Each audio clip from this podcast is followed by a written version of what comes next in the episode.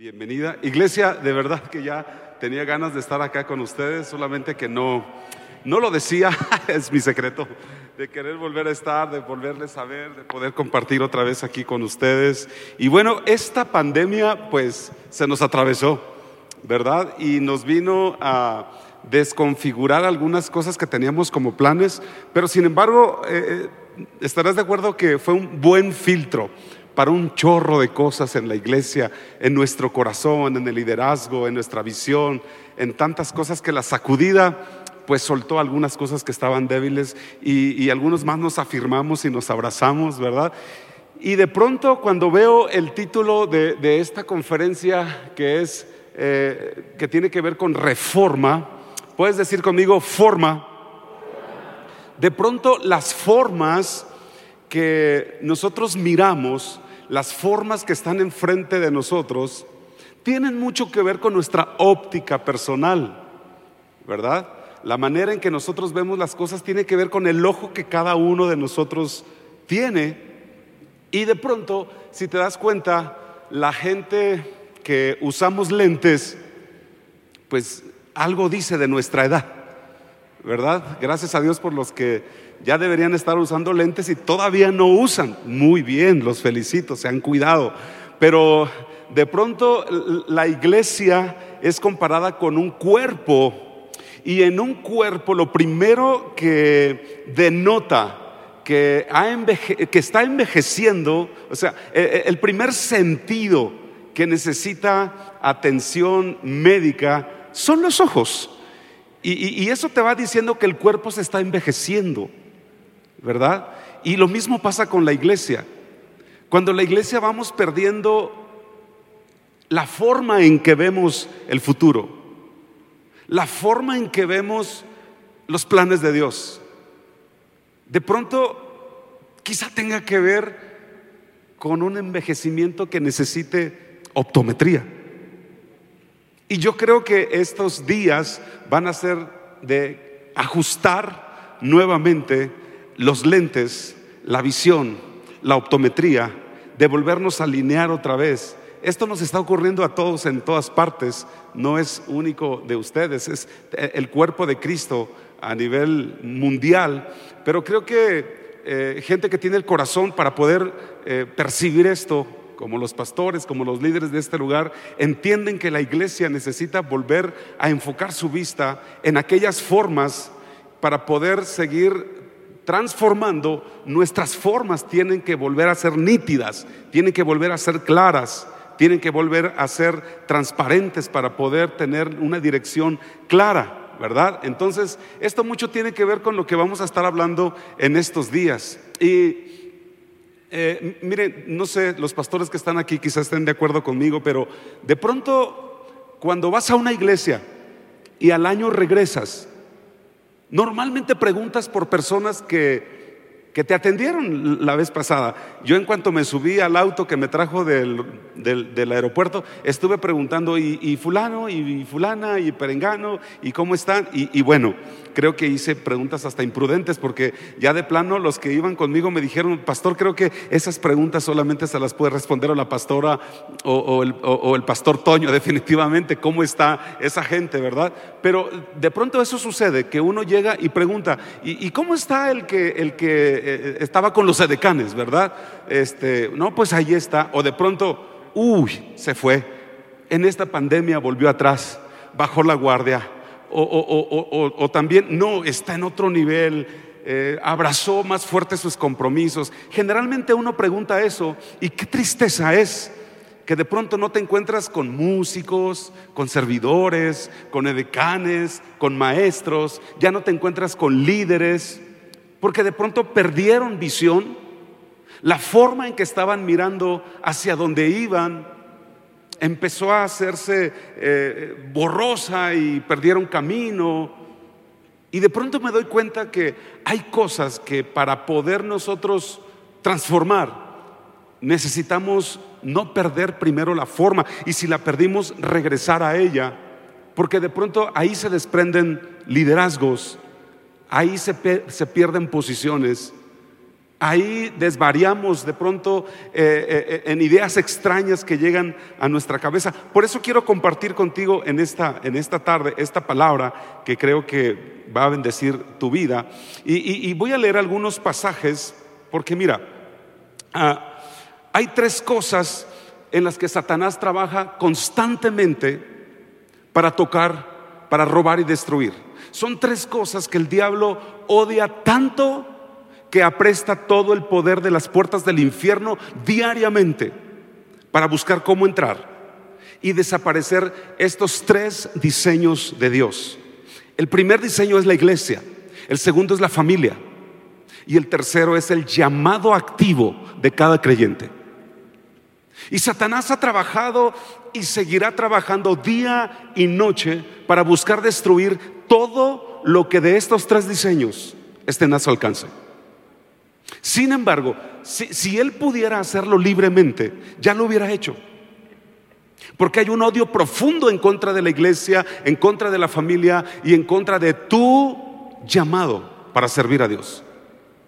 Por eso el reino de las tinieblas no puede soltar toda su furia a menos que tú y yo, escucha, dejemos vacíos que Él pueda ocupar. Pero antes que hablemos de vacíos, quisiera que fuéramos a leer estos siguientes pasajes donde la palabra nos muestra cuál es la voluntad de Dios. El primero de ellos es Isaías capítulo 6, versículo 3. Dice, se decían unos a otros, Santo, Santo, Santo es el Señor de los ejércitos celestiales. Escucha lo que dice, toda la tierra está llena de su gloria. Levanta tu mano y di conmigo, mi vida está llena de su gloria mi casa está llena de su gloria, mi país está lleno de su gloria. Muy bien. Isaías 45, 18 dice, porque así dijo Jehová que creó los cielos, Él es Dios, el que formó la tierra, el que la hizo y la compuso, no la creó en vano, y luego dice, para que fuese habitada, es decir, para que fuese llena, la creó, yo soy Jehová y no hay otro. Me voy a Habacuc capítulo 2, versículo 14, que dice, porque la tierra será llena, otra vez, será llena del conocimiento de la gloria de Jehová, como las aguas cubren la mar. Mira, en estos pasajes y en varios más nos damos cuenta que Dios anhela llenar todo vacío en la vida de su iglesia, porque Él es la plenitud que todo lo llena, dice la Escritura. Entonces, todo lo que Dios crea lo crea con un propósito. Él no creó la tierra, por ejemplo, que dice en vano. Él la creó para ser llena, para ser habitada. Porque todo lo que Dios crea, lo crea para llenarlo. Y quiero hablarle hoy de vacíos. Ah, porque hay vacíos, especialmente en la vida del liderazgo. Y, y tengo que admitir que cuando hablo de vacíos espirituales, realmente no existen vacíos. Porque espiritualmente hablando, cuando algo está vacío, es porque está lleno de otra cosa ya. Entonces quiero hablarte de los peligros de permitir vacíos en nuestra vida, especialmente en nuestro llamado como liderazgo.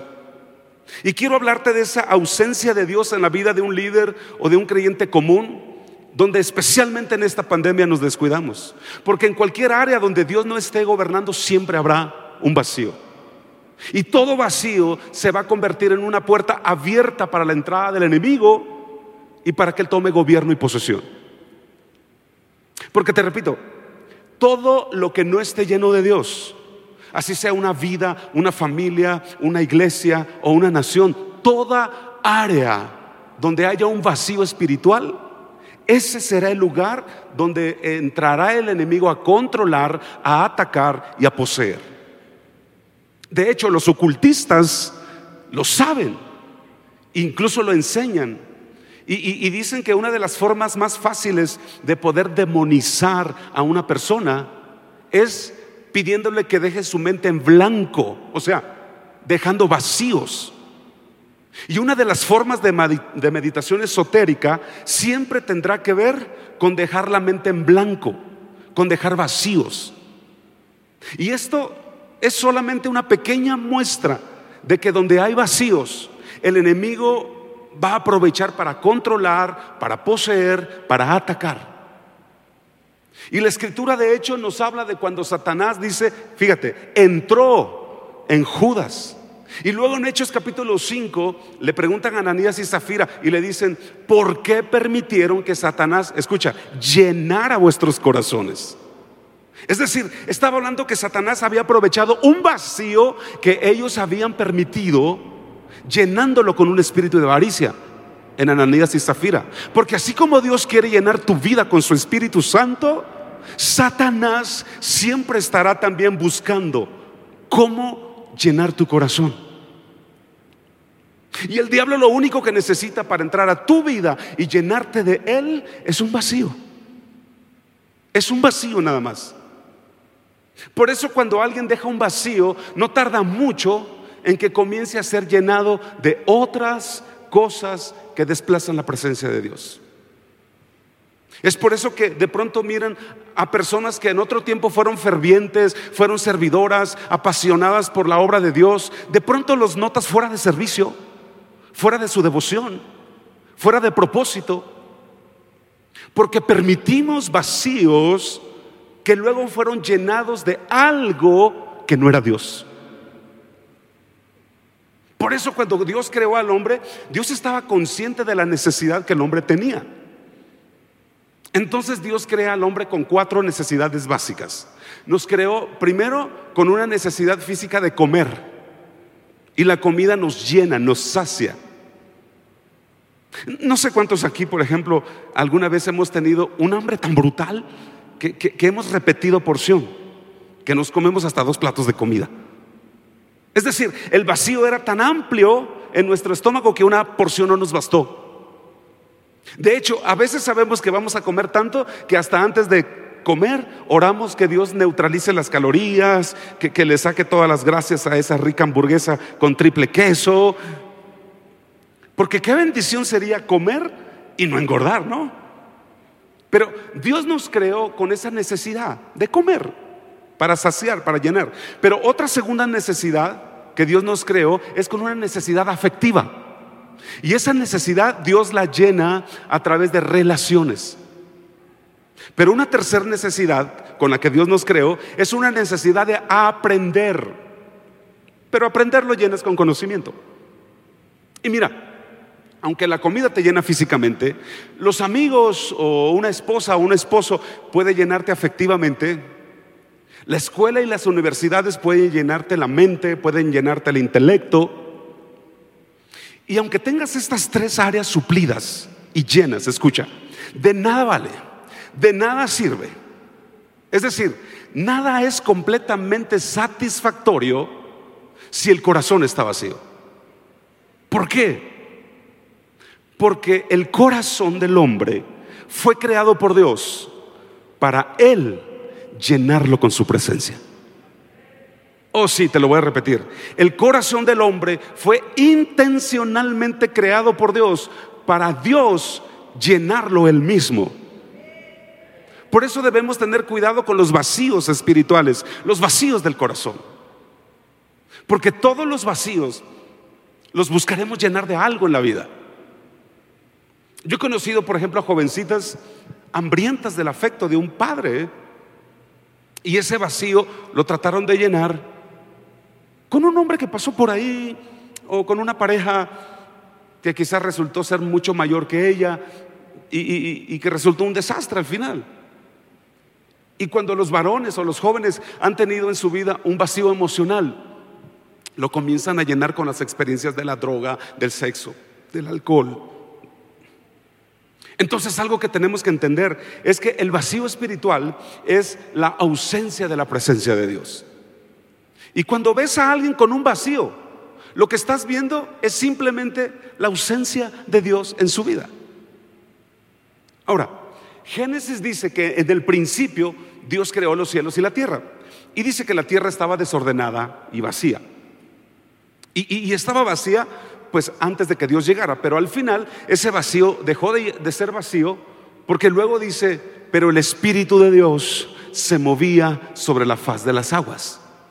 De manera que una de las funciones del Espíritu Santo es llenarte de la presencia de Dios. Es llenarte de la presencia de Dios.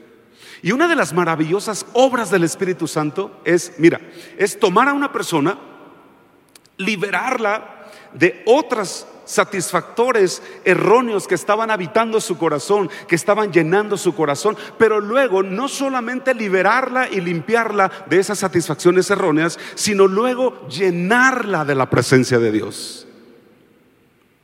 Porque la tierra estaba desordenada y dice que el Espíritu de Dios se movía. ¿Sabes por qué?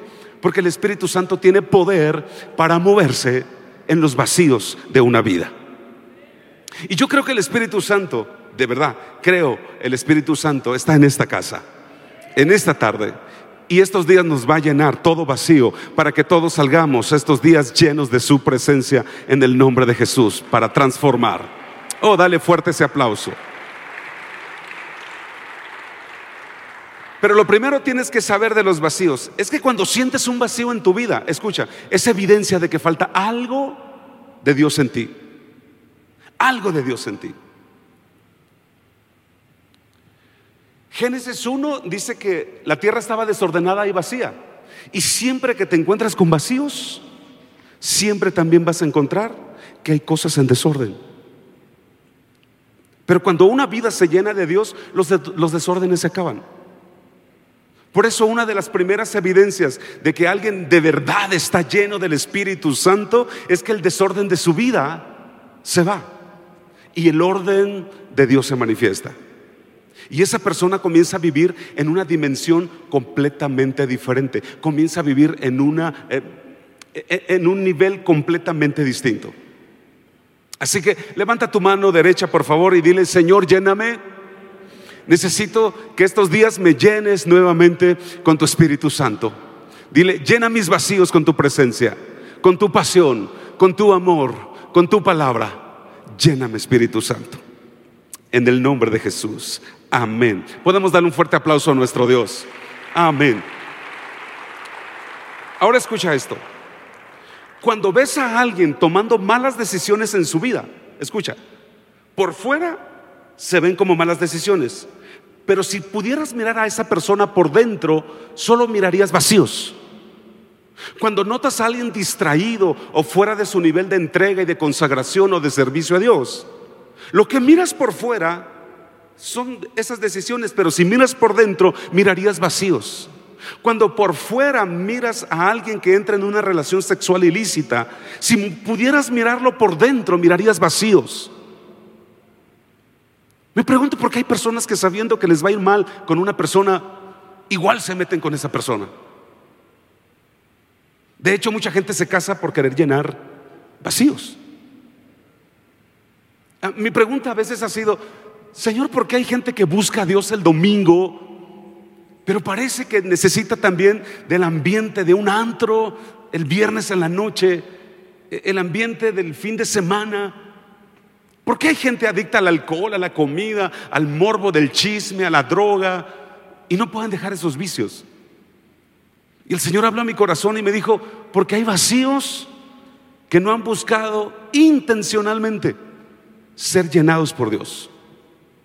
Porque Dios ha prometido que nos llenaría de su espíritu si nosotros se lo pidiéramos. Hace unos días, bueno, no días, hace unos meses, en el gimnasio, alguien me dijo, oiga, yo conozco a gente que va a tu iglesia, a su iglesia, y tengo una duda, me dijo esta señora. ¿Me la puede responder? Le dije, claro. Me dijo, ¿por qué ustedes prohíben a la gente ir a los antros?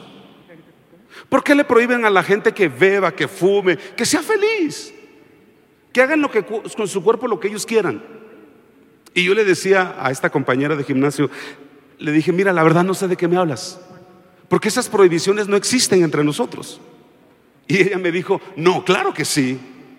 De hecho, lo que sé es que es usted el que les prohíbe. Y yo le dije a esta persona, bueno, ok, no vamos a discutir aquí, solo dime ¿Tienes alguna prueba, eh, algún archivo donde yo lo haya escrito, o un audio, o un video, donde se mire o se escuche que yo lo prohíba?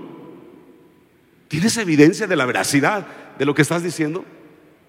Y ella me dijo, no, pues, tanto así no, pero no es necesario, porque yo he sabido que en esa iglesia usted les prohíbe.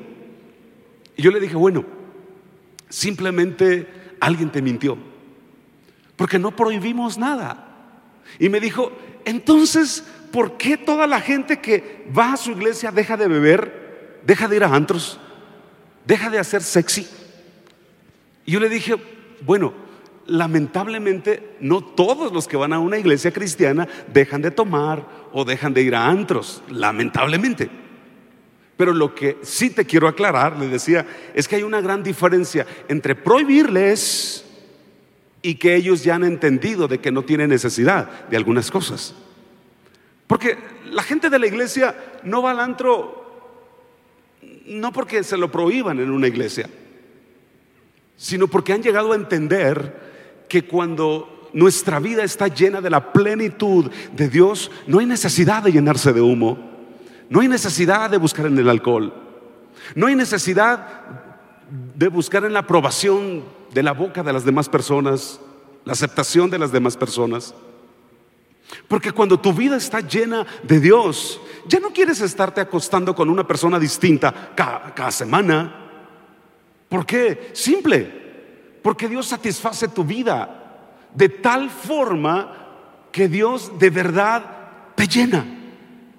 Y entonces dejas de beber, por ejemplo. Y dejar de beber no lo haces porque es una prohibición dogmática, sino porque deja de ser una necesidad pues que beba quien lo siga necesitando. Pero si de verdad, de verdad has tenido un encuentro con Jesús, ya no lo necesitas. Porque Jesús se convierta, se convierte en tu satisfacción. Cristo lo llena todo en ti. Él es tu plenitud. Por eso Jesús le dijo a la mujer samaritana, si tú sigues viniendo a sacar agua de este pozo, Vas a tener que regresar todos los días porque te va a volver a dar sed. Pero si tú bebieras del agua que yo te puedo dar, esa agua sería un agua que te satisfacería, que te llenaría desde ahora hasta tu eternidad y nunca más volverías a tener sed. Oh, eso, eso, eso fue revolucionario para esta mujer sin duda. Pero algo que también tenemos que entender de los vacíos es Primero, que los vacíos son una evidencia de que Dios no está presente en esa área. Y Apocalipsis 3:20 lo presenta de una manera terrible. Escucha, Jesús en Apocalipsis le escribe a las siete iglesias y a una de ellas le dice, estoy afuera de tu puerta y llamo. Si me abres, entraré y cenaré contigo. Mira, este pasaje parece, puede ser romántico, puede ser bonito, pero Jesús le está hablando a su iglesia. Es terrible porque le está hablando a su iglesia. El contexto de lo que está sucediendo ahí es terrible, escucha. Porque mira, que el mundo tenga a Cristo afuera de su vida, fuera de su propósito, fuera de su pasión, fuera de su servicio, fuera de sus intereses, se entiende. Porque Cristo no es su Señor. Porque Jesús no es su Salvador. Que Jesús esté tocando el corazón del inconverso se entiende porque el inconverso no lo conoce. Pero que Jesús se nos haya quedado fuera en esta pandemia del corazón, habiéndolo tú probado, habiéndolo tú conocido, habiéndole prometido fidelidad, lealtad, que Jesús se nos haya quedado fuera de nuestro interés, fuera de nuestro foco, eso es crítico. Porque ese individuo o esa familia o esa iglesia a la que le hablaba Jesús había quedado vacía de Cristo. Porque lo habían dejado fuera de su centro, fuera de su servicio, fuera de su fervor. Porque vacío no es una bendición. Los vacíos son una maldición. Y, y Deuteronomio 28, la escritura dice que si te apartas de Dios, te expones a perder cosas que ya habías logrado con la presencia de Dios en tu vida. Dice que cuando trates de llenar tus sacos, lo harás, pero lo harás en sacos rotos. Y que aparentemente los irás llenando, pero como están rotos, se te irán vaciando. Los vacíos no son bendición, son maldición. Y lo cuarto que tenemos que aprender de un vacío es que los vacíos atraen espíritus a tu vida. Porque toda área donde Dios no está llenando con su presencia, toda área donde Cristo no es Señor de una vida, toda área donde estás en desobediencia, es por ahí donde el enemigo va a encontrar portillo para entrar a tu vida. Mira lo que dice Mateo 12, versículo 43. Dice, cuando el espíritu, espíritu inmundo sale del hombre, anda en lugares secos, buscando reposo y no lo haya. Ahora, escucha, ¿sabías que cuando recibiste a Cristo Jesús, algo malo salió de ti? Hay personas que cuando entregaron su vida a Cristo, espíritus de desorden sexual salieron de su vida. Espíritus de materialismo salieron de su vida, espíritu de avaricia, espíritu de violencia, de mentira, de enfermedad, salieron de esa vida. Porque cuando recibes a Jesús en tu corazón, el Espíritu Santo no convive, escucha bien, te lo repito, cuando recibes a Jesús en tu corazón, el Espíritu Santo ya no va a convivir con ningún otro espíritu que pudiera querer quedarse en tu corazón. Cuando tú le abres la puerta a Jesús, Él entra y comienza a llenarlo todo, a satisfacerlo todo. Él no es como un inquilino que, llega de alquiler en una vecindad y, y permite que otros espíritus conviven, convivan con Él en el patio de servicio de tu corazón. No. El Espíritu Santo no le renta cuartos de tu corazón a ningún otro inquilino que sea un espíritu inmundo. No. Él cuando llega, llega para ser Dios en tu vida. Él cuando llega, llega para ser Señor en tu corazón, para gobernar, para llenarlo todo de Él. Así que puedes levantar tu mano y decirlo tan fuerte, decirle, Señor Jesús, Tú eres el Señor y Salvador de mi corazón. Eres la plenitud que todo lo llena en mi vida.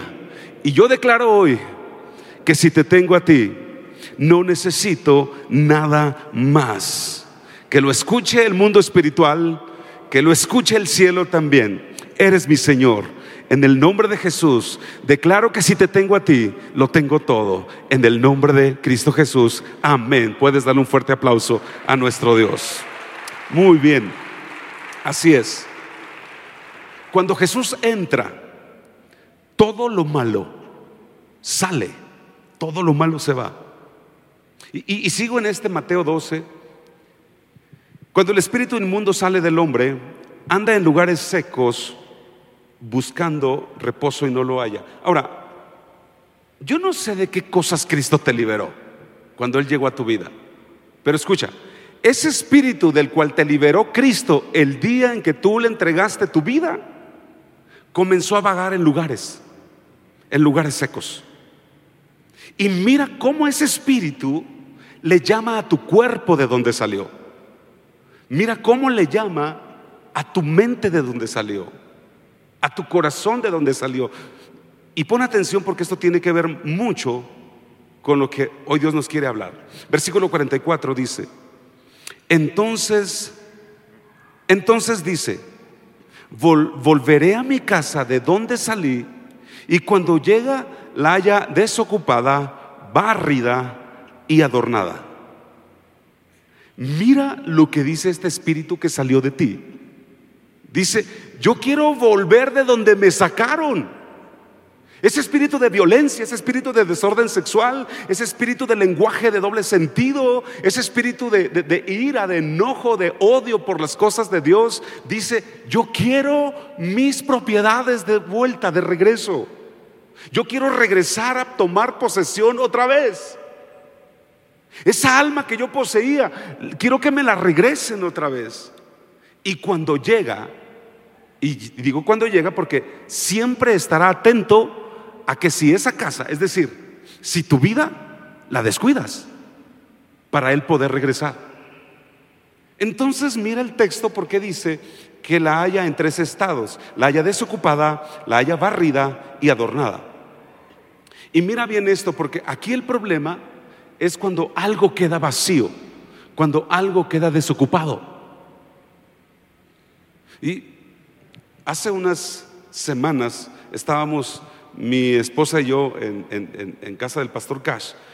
Y en la mesa donde estábamos sentados estaba un pastor venezolano. Y nos platicaba que en aquel país, si alguien tenía más de una casa, debería mirar cómo le hace para que se mirara habitada. Porque hay gente o familias que solo están buscando casas desocupadas para meterse en ellas. Porque nadie está viviendo en ellas. Obviamente son casas con dueño, pero ellos entran a la casa, le cambian la chapa, la cerradura y se quedan a vivir ahí.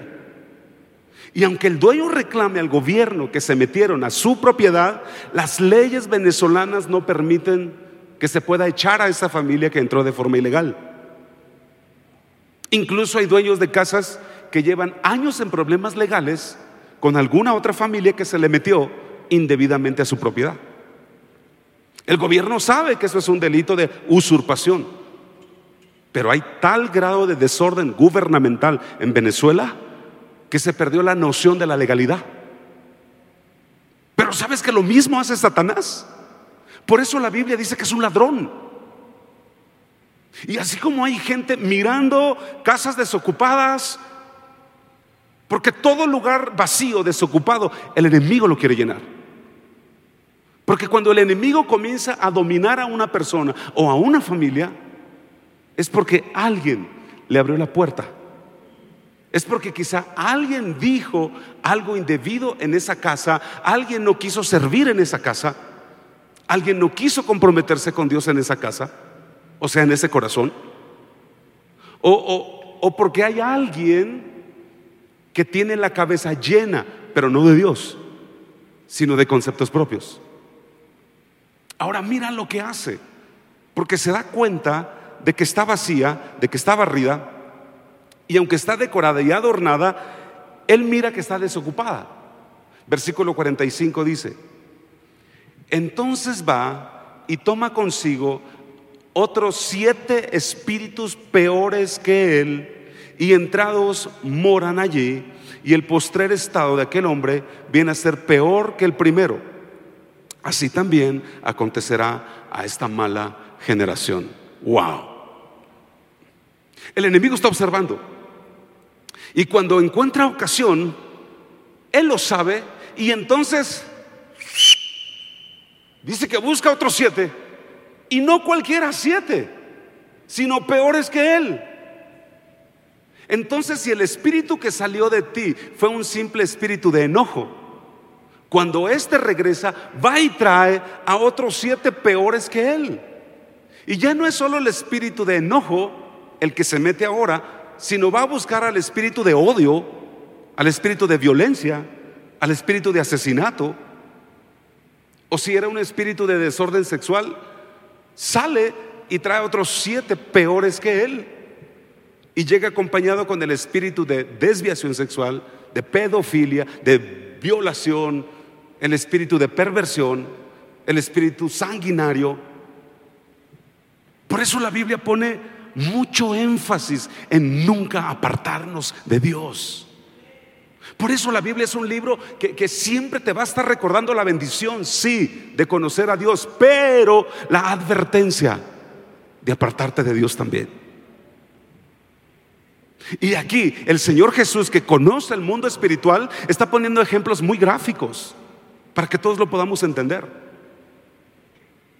Y dice que el hombre que conociendo a Dios regresa a sus antiguos caminos es como el puerco recién lavado que va y se vuelve a revolcar en el lodo. Es como el perro que vomita lo que acaba de comer y después de lo que vomitó lo comienza a comer de vuelta.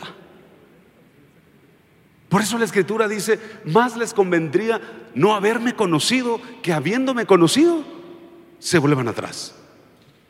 ¿Por qué? Porque su estado viene a ser peor. Ahora mira esto. A mí no me lo cuentan de oídas. Yo lo he visto muchas veces. Gente que de pronto, estando incluso en el liderazgo, estando sirviendo, apasionados por Dios, estando en, apasionados por servir a la iglesia, a la gente, de pronto abrieron vacíos. De pronto Dios ya no fue su centro. No que dejaron de venir a la iglesia, no, no que Dios dejó de ser su Dios. Dios siguió siendo Dios, pero de pronto Dios ya no fue su pasión mayor. Se descuidaron, se durmieron. Y he visto historias tristes, porque cuando a Cristo lo recibes en tu corazón, Él no quiere que juegues con Él. Él no quiere que juegues con su palabra, Él no quiere que juegues con su presencia, Él quiere que cuando lo recibas en tu corazón, lo, abraces y lo abraces para siempre. Hey iglesia, líderes, escuchen, Cristo no quiere ser nuestro amante. Él no quiere ser el amor de un ratito.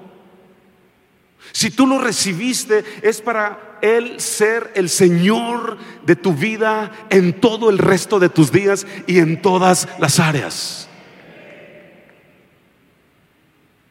Porque por haber permitido vacíos y no haberlos llenado de Dios, mira lo que dice la palabra. Dice, y el postrer estado de aquel hombre viene a ser peor que el primero. Wow. ¿Cuánta gente conozco que llegaron a Dios porque estaban mal de plano? Llegaron a Dios porque estaban pasando situaciones caóticas, estaban en crisis. Y cuando el Señor llegó a sus vidas y los encontró, el Señor los tocó, los salvó, los limpió, Cristo comenzó a llenar su vida, los comenzó a prosperar. El Señor los comenzó a levantar, los comenzó a usar con unción, con palabra, con liderazgo en la iglesia, con influencia sobre otras personas. Y de pronto se vieron bendecidos, se vieron seguros. Los problemas de su matrimonio con sus hijos de antaño fueron historia.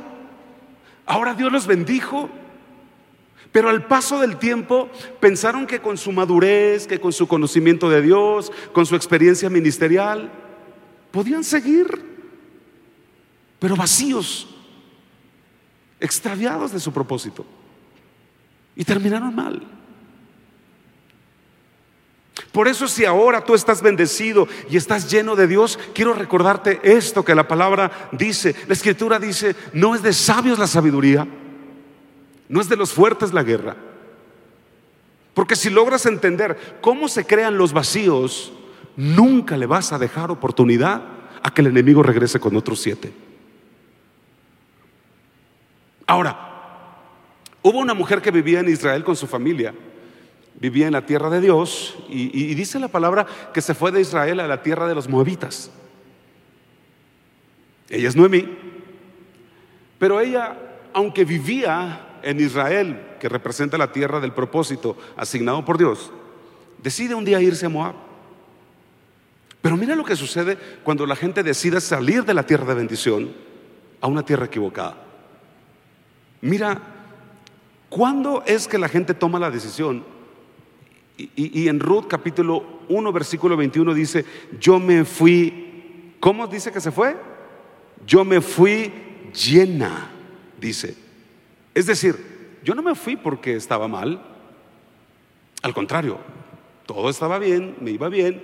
Eh, había un poquito de hambruna, de carencia, pero realmente mi necesidad espiritual estaba satisfecha.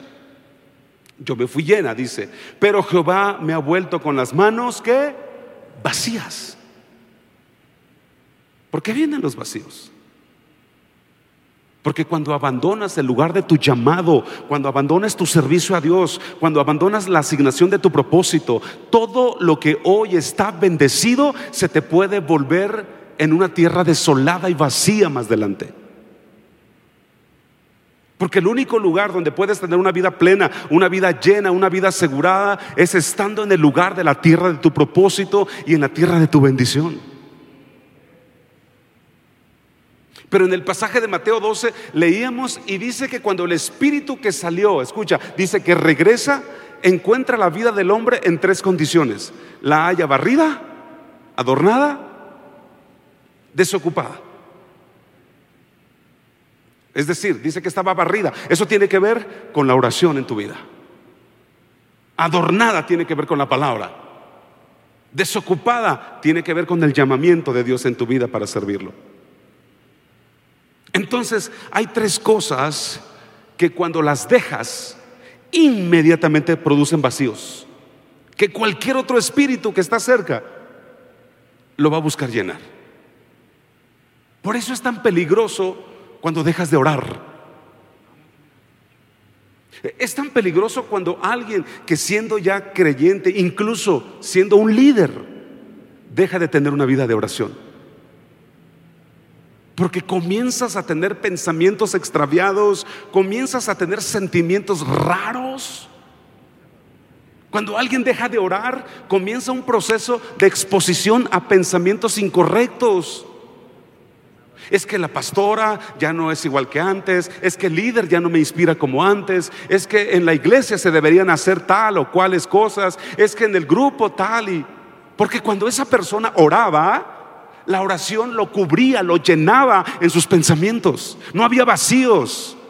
La, oración lo cubría de pensamientos extraños en el corazón, de sentimientos extraños. Pero cuando una persona ya no ora, se crea un vacío y entonces cualquier otro espíritu podría ser llamado a llenar ese vacío. Por eso cuando dejas de orar, si te fijas, comienzas a tener opiniones raras, sentimientos raros. Te comienza a dar comezón por escuchar a gente inconforme con la iglesia, inconforme con el liderazgo. Se te abre el morbo por platicar con personas inconformes, con cosas dentro de la iglesia o dentro de tu, de tu red, de tu grupo. Pero es el resultado de vacíos por haber dejado de orar, por haber dejado de tener intimidad con Dios. Hay tiempos en que tu oración incluso puede cambiar la condición de cómo miras las cosas. Pero si ya dejaste entrar ese espíritu de regreso en ese vacío, lo primero que necesitas es echar fuera esas voces que regresaron de nuevo a tu mente y a tu corazón tomar de nuevo las armas espirituales para que venga un cambio a tu corazón. Pero luego dice la palabra que este espíritu haya la casa barrida y adornada. Y eso es lo que hace la palabra. La palabra adorna tu vida, o sea, la palabra equipa tu vida. La palabra te edifica para el propósito de Dios en tu vida. La palabra no te deja igual nunca. Pero cuando dejas la palabra, cuando dejas de, presencialmente venir al lugar donde no solamente vienes a oír la palabra, vienes a ser impartido por la palabra. La impartición es un asunto que tiene que ver con imposición de manos y no necesariamente las manos espirituales, pero sí el, cobijo presencial de aquello que se te imparte y de pronto te desconectas de esto y de pronto ya no distingues entre la noche y el día y parece que es lo mismo recibirlo desde un teléfono celular, mirando tu programa favorito un ratito y un ratito la, la reunión y, y, de pronto te vas desconectando de algo que es vital, la palabra de Dios. Y creas un espacio, sabes que eh, eh, hay, hay muchas inversiones en la vida, pero la inversión más alta que tú puedes hacer es esta que estás haciendo ahora. Porque en la semana, en el mes y en lo que resta del año vas a tener que resolver asuntos donde el dinero no va a ser la solución. Hay gente muy rica que murió de COVID. Y yo no sé cuánto dinero puedas tener, pero el dinero que tengas no te va a alcanzar para solucionar algunas cosas que solo con la fe que te da la palabra que recibes aquí podrás solucionar. Por eso la mayor inversión que puedes hacer es tener una agenda donde siempre tengas un horario, un tiempo para estar en comunión con la palabra. Pero cuando dejas este vacío, cuando no tiene importancia, algo se te empieza a regresar. Y es muy sutil. No es que te demonices, no, no, no traigo esa doctrina que, que si ya, ya eres cristiano al rato ya estás poseído de demonios. No estoy diciendo eso. Pero hay influencias que están acosando, que están esperando el momento propicio para hablar a tu corazón, para hablar a tu mente, para desenfocar tu visión. Por cuanto dejamos un vacío que ellos estaban esperando. Se crean vacíos para criterios y argumentos engañosos que parece que tienen lógica, pero que en el fondo es la voz de alguien que regresó a habitar ese vacío que dejaste por causa de no meditar en la palabra. Pero lo otro que deja a la gente no es solo la oración, sino el llamado. Y cuando dejas un, vacío en el llamado, cuando dejas de servir y dices, ya no más evangelismo, ya me hartó el grupo de mi casa, ya no más consolidación, ya no más la visión, ya no más eh, la escuela de líderes, ya no más, quiero una vida más tranquila, quiero una vida más reposada. Cuando dejas de servir, esa falta de servicio, por supuesto que crea un vacío también. Y no estoy aquí para condenar a nadie, por favor. Yo amo a los redimidos del reino porque son hijos de Dios. Pero la verdad es que hay gente que ha dejado su llamado. Y en ese vacío que dejaron, en ese descuido que, que dejaron, vino un espíritu quizá de materialismo, de afán. Y el enemigo los engaña haciéndoles creer que tienen que escoger entre servir a Dios o trabajar para ser prósperos. Entonces todo se convierte en trabajar por algo más, todo se convierte en luchar por una carrera, todo se convierte por eh, pagar, comprar, tener, adquirir. Y el problema no es eso, créanme. El problema es que en esa frenética carrera se te olvida el llamado. Y si lees la Biblia, la diferencia entre materialismo y la bendición de Dios es que el materialismo es la búsqueda del hombre por las cosas materiales para ser feliz, para llenar vacíos. Pero la bendición es cuando Dios pone las cosas para que te persigan a ti, ofertas te persigan, empleos te persigan, propuestas, negocios, por cuanto tú sirves en el propósito y en el llamado de Dios. No dejas vacíos. Así que yo declaro que en esta casa todos los que sirvan a Dios vivirán en la abundancia prometida por la palabra de Dios y ningún bien hará falta en tu casa.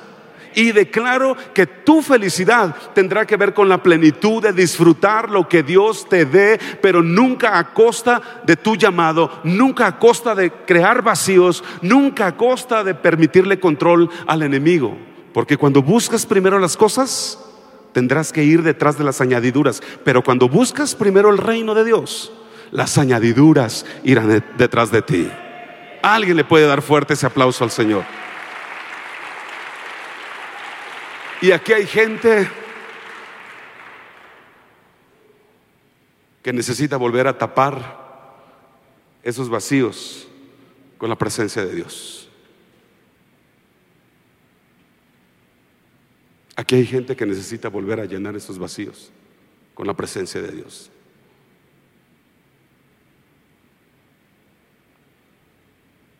Dice la palabra que eran diez vírgenes. Las vírgenes son las iglesias.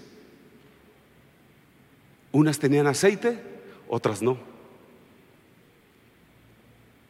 Quizá algunas eran avivadas, las que tenían aceite y luz, y las que se quedaron sin luz, quizá, pues no sé, algunas que no han conocido avivamiento, pero el caso que ambas, las cinco y las cinco, si lees bien ese pasaje, dice, todas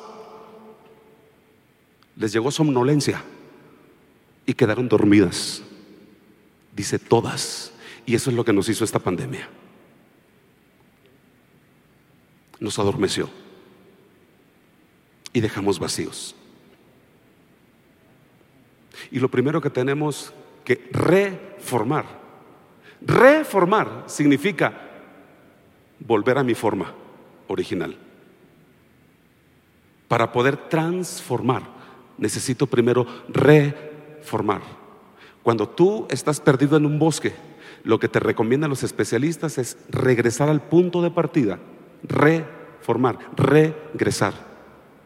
Y de ahí volver a escuchar, volver a buscar el sendero. Y dice que las diez les dio somnolencia y quedaron dormidas. ¿Por qué? Porque el novio no llegaba. Y como creemos que no pasa nada, no pasa nada. No seas religioso. Tú puedes, pues, tomar tu tablet y desde la casa, o sea, ¿para qué vas hasta la iglesia? Hace frío, luego no tienes auto y la forma de llegar no es tan fácil. Y empiezan en esos vacíos a crear argumentos y lógicas que, que te van espaciando Y dice la palabra que quedaron dormidas. Y te voy a decir una cosa, si tú le tomas una foto a un dormido y a un muerto, son lo mismo. No hay diferencia entre dormido y muerto.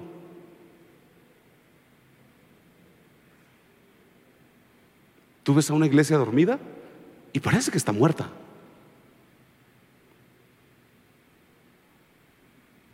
El problema es que todos aquí somos líderes. Y como líder, se te puso al volante.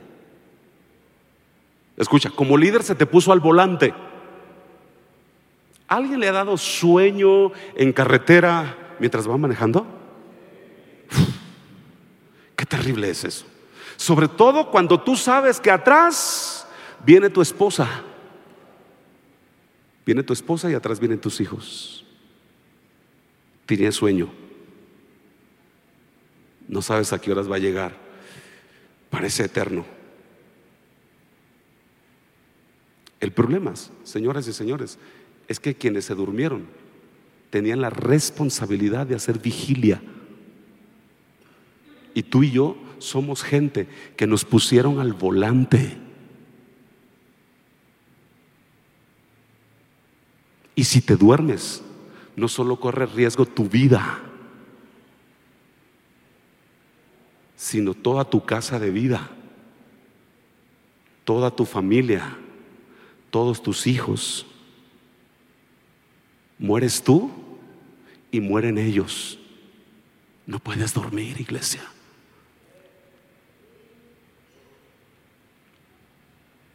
No puedes dormir. Se nos van a pedir cuentas. Solo se vive una vez.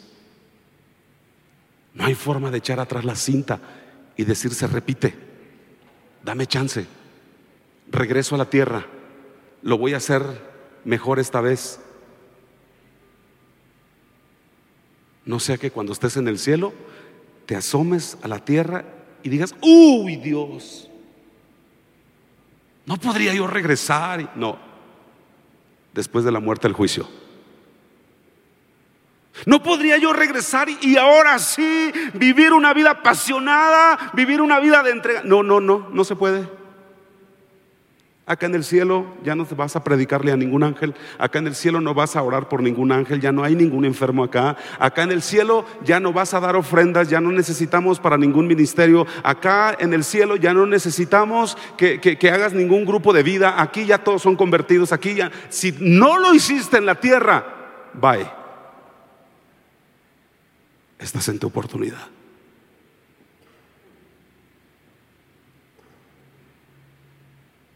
Se nos delegó una generación que en 10 años, en 10 años, esta Agenda 2030 es terrible. Esta Agenda Política Mundial 2030 es terrible. En 10 años, esta gente que están en nuestros grupos, estos jóvenes que están en nuestras iglesias, estos adolescentes que están en medio de nosotros, van a tener que responder con toda la convicción, poniendo como moneda de cambio su propia vida. Y si nosotros nos dormimos en este tiempo, seremos culpables de la sangre de esa siguiente generación. Tú puedes tomar la decisión de dejar de servir, de dejar de avanzar tú, y tú has de pensar que esa es tu decisión, pero realmente estás matando a la siguiente generación.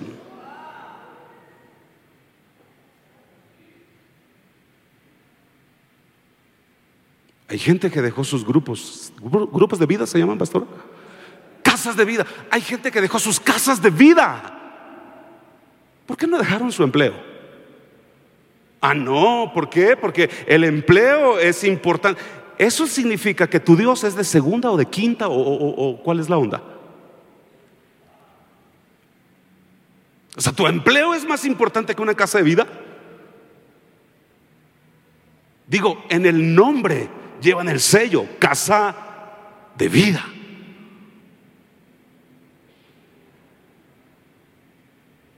Es que yo perdí un negocio y es que yo perdí un pariente y es que a mí, ok, ninguno de esos argumentos delante de, de, Jesús, quien dio su vida, no te dio un órgano de su cuerpo, no te dio un litro de sangre por ti, Él dio toda su sangre y toda su vida completa. Ninguno de esos argumentos será válido aquel día en que nos presentemos delante de Él y quizás seamos avergonzados por eso. Se nos puso frente a una generación. ¿Cómo le vas a decir a tu hijo cuando tu hijo esté tratando de renunciar a su, a su matrimonio, tratando de renunciar al ministerio y le dices, hijo, despierta? No sueltes tus compromisos con Dios. No sueltes tu matrimonio. Ay, mamá, por favor. ¿Te acuerdas en la pandemia? Soltaste tu grupo de vida. Soltaste tu servicio. O sea, ¿cómo? Me enseñaste cómo se hace, cómo reacciona uno frente a las tragedias. Me enseñaste qué se hace en un tiempo de crisis. No, no eres tú. Es tu siguiente generación. No se trata de ti. No puedes vivir egoístamente para ti, para el aquí y el ahora. Se trata de un chorro de gente donde tu fe quizás sea el único faro para alumbrar su vida. No apagues tu faro. No apagues tu luz.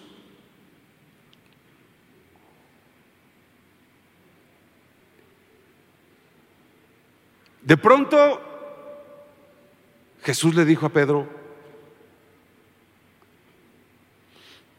te va a cantar un gallo. Y te va a despertar. El gallo del hijo pródigo fueron los puercos. Y el gallo de Pedro fue un gallo literal. Quizá he venido con una voz de gallo hoy a sacudirte. Y quizá no sea el mejor de los mensajes de este congreso, no sean los míos, porque quizá te incomode pero quizás estoy aquí como un gallo. Cuando el gallo cantó, Judas corrió a la horca, Pedro corrió a Jesús. ¿Qué te quiero decir? Tú sabes qué harás con esta palabra. Hay gente que cuando escucha la palabra dice, amén, wow, qué bonito, qué chévere pero se olvida de ella. Es como la gente que mastica un chicle, que le quita el sabor. Mmm, oh, oh, qué rico. Le quita el sabor y lo escupe. Hay gente que nunca se traga el mensaje. Nunca le nutre la palabra. Nunca los minerales, las vitaminas de la palabra le llegan a su espíritu. Porque no las introduce a su corazón, las celebra, pero la escupe. ¿Qué vas a hacer con este mensaje? ¿Lo vas a juzgar? ¿Lo vas a escupir? ¿Lo vas a ignorar? Es tu derecho.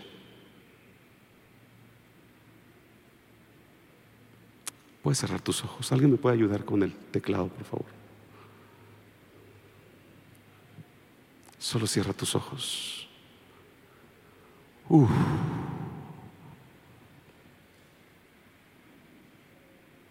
Yo no sé tú, pero yo siento que la espada del Espíritu le puedes permitir seguir atravesando tu alma, tus sentidos, tus razonamientos tu intelecto, tus pensamientos. Y créeme que si sentiste alguna incomodidad, es una bendita incomodidad. Porque es el filo de la espada que quizá te estaba atravesando. y que era necesario herirte.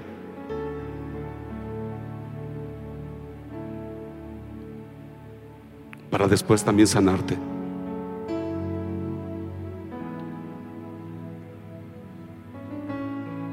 Hay gente que en esta noche, en esta tarde, necesita que sus oídos espirituales se vuelvan a abrir, sus ojos se vuelvan a abrir para no crear vacíos. Porque cuando hay vacíos, tu corazón se endurece contra Dios. Y cuando ya no puedes escuchar ningún mensaje, ningún buen consejo, ni siquiera cuando este consejo vengan del mismo Dios que antes oías. Cuando hay vacíos en tu corazón, tu corazón se endurece contra la palabra.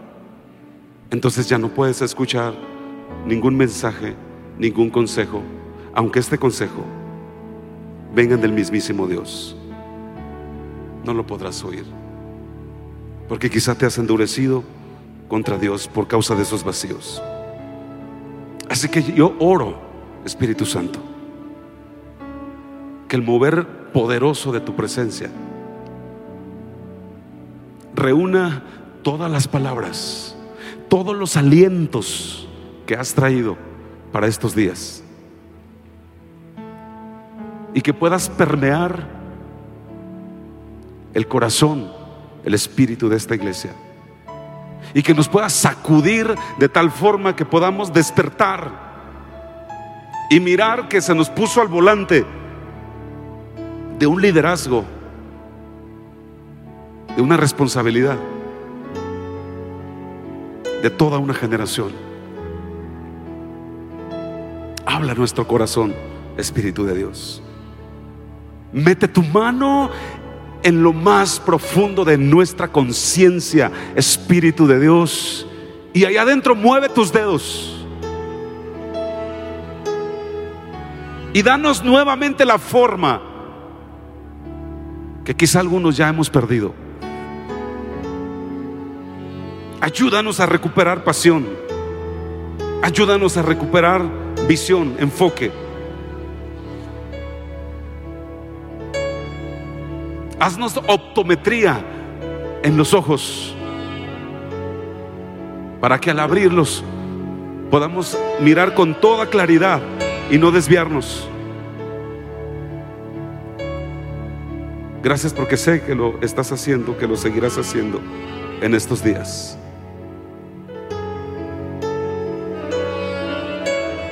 Te bendecimos y te alabamos, porque tú eres el que perfecciona la obra, el que completa la obra. Podemos sentir tus manos moldeándonos, podemos sentir tus dedos pasando por las distintas vasijas, dándonos forma, recuperándonos la forma para ser vasijas que transforman una entidad poderosa, temida por el diablo, por el infierno, para transformar nuestras ciudades. Gracias por este tiempo.